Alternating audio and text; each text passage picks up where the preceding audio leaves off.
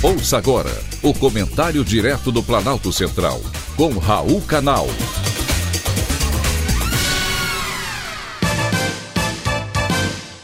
Queridos ouvintes e atentos escutantes, assunto de hoje: Zika vírus.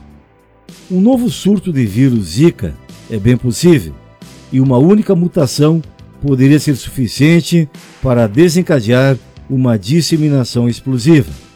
O alerta foi feito por cientistas americanos que dizem ainda que o mundo deveria estar atento às novas mutações.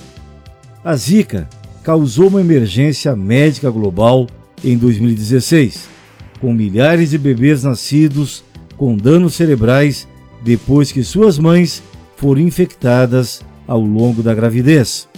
No Brasil, foram registrados 214.193 casos de Zika em 2016, a maioria na região Nordeste.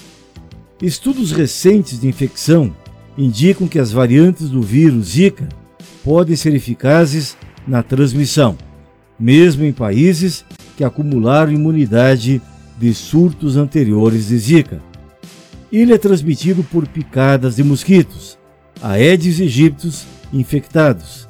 Os insetos são encontrados em toda a Ásia e também nas Américas, exceto no Canadá e no Chile, onde faz muito frio para que eles sobrevivam. Embora para a maioria das pessoas o Zika seja uma doença leve, sem efeitos duradouros, pode ter consequências catastróficas para bebês que ainda estão no útero materno. Se uma mãe contrair o vírus durante a gravidez, pode prejudicar o feto em desenvolvimento, causando microcefalia e danos ao tecido cerebral.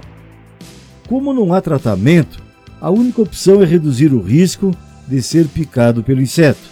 A boa notícia é que cientistas começaram a trabalhar em uma vacina contra o Zika, para ajudar a proteger as mulheres grávidas.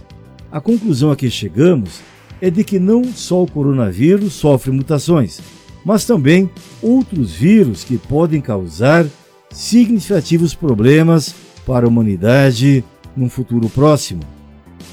Foi um privilégio ter conversado com você.